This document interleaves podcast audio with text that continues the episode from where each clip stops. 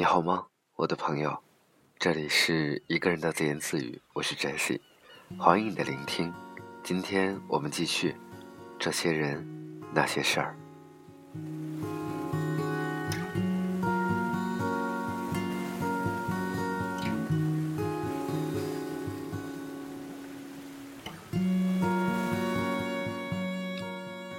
只想和你接近。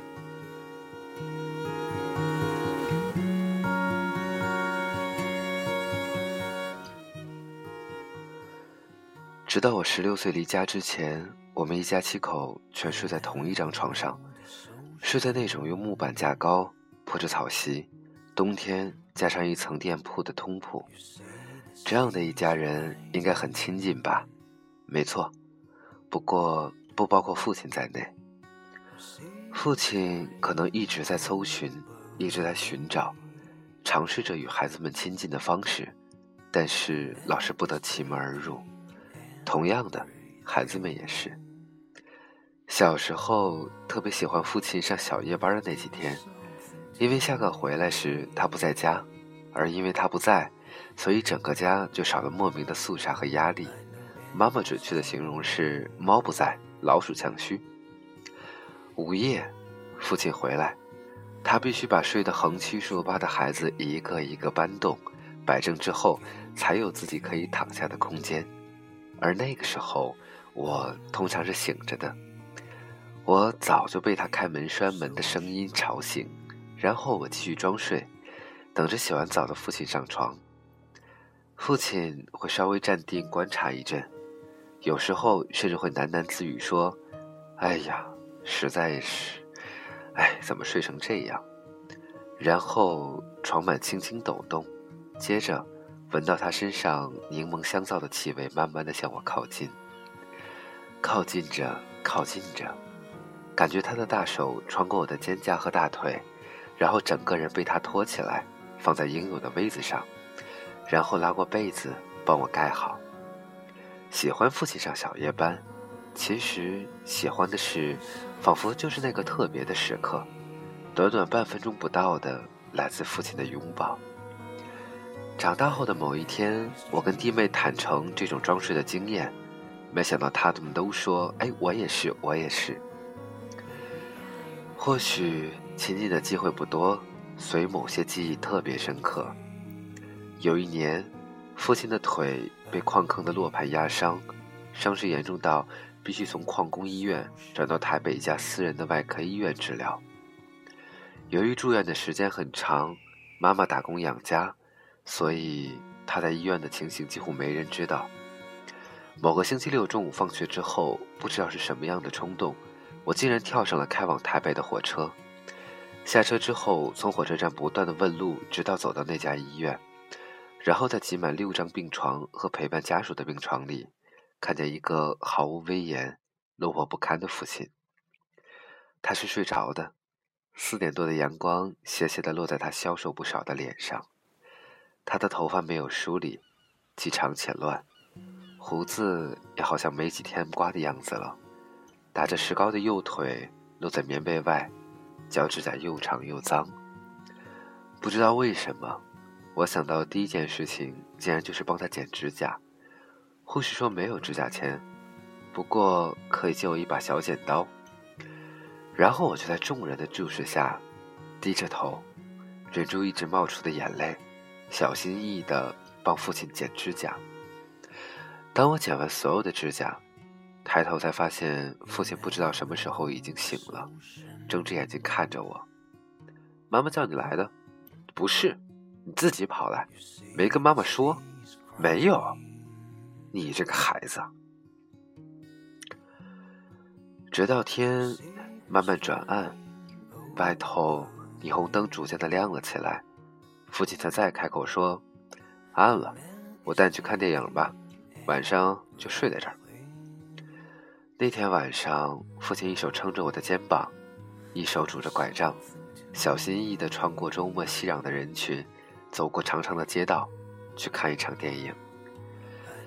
一路上，当我不禁想起小时候和父亲以及一群叔叔伯伯踏着月色去九份看电影的情形的同时，父亲正好问我。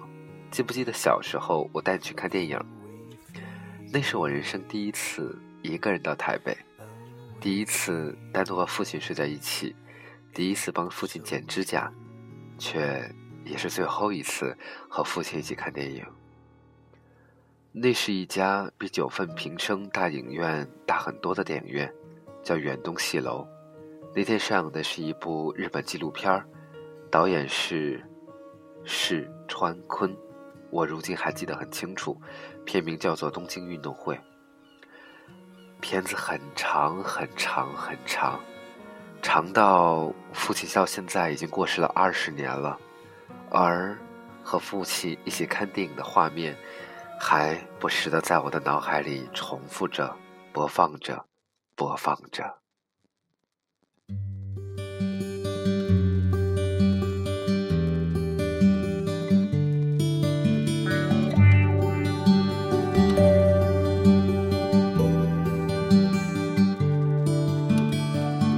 坐在岸边看着夕阳，让我想起你。暖暖余晖，温柔如你慈爱的眼睛。感谢你啊，举起了我金色的。